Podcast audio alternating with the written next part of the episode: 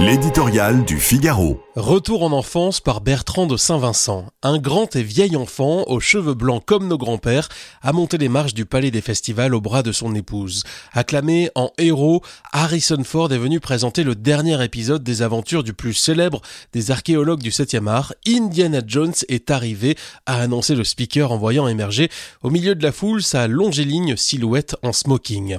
À Cannes, où chacun dans son discours se plaît à souligner l'importance du cinéma dans l'appréhension du réel, la dénonciation des injustices et la défense des causes à la mode, l'une des stars modèles d'Hollywood vient rappeler que le cinéma est aussi et surtout un formidable moyen d'évasion. Pendant deux heures et demie, ne reculant devant aucun effet spécial, Indiana Jones et le cadran de la destinée nous transportent à mille à l'heure dans la quête effrénée d'un trésor convoité par les nazis.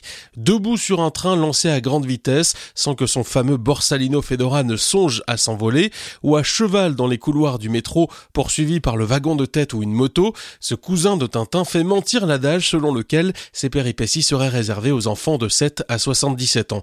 Indy en a 80 et tient la forme. C'est un encouragement à vivre vieux. Même si ses exploits l'apparentent à une forme de Superman, Indiana Jones est profondément humain.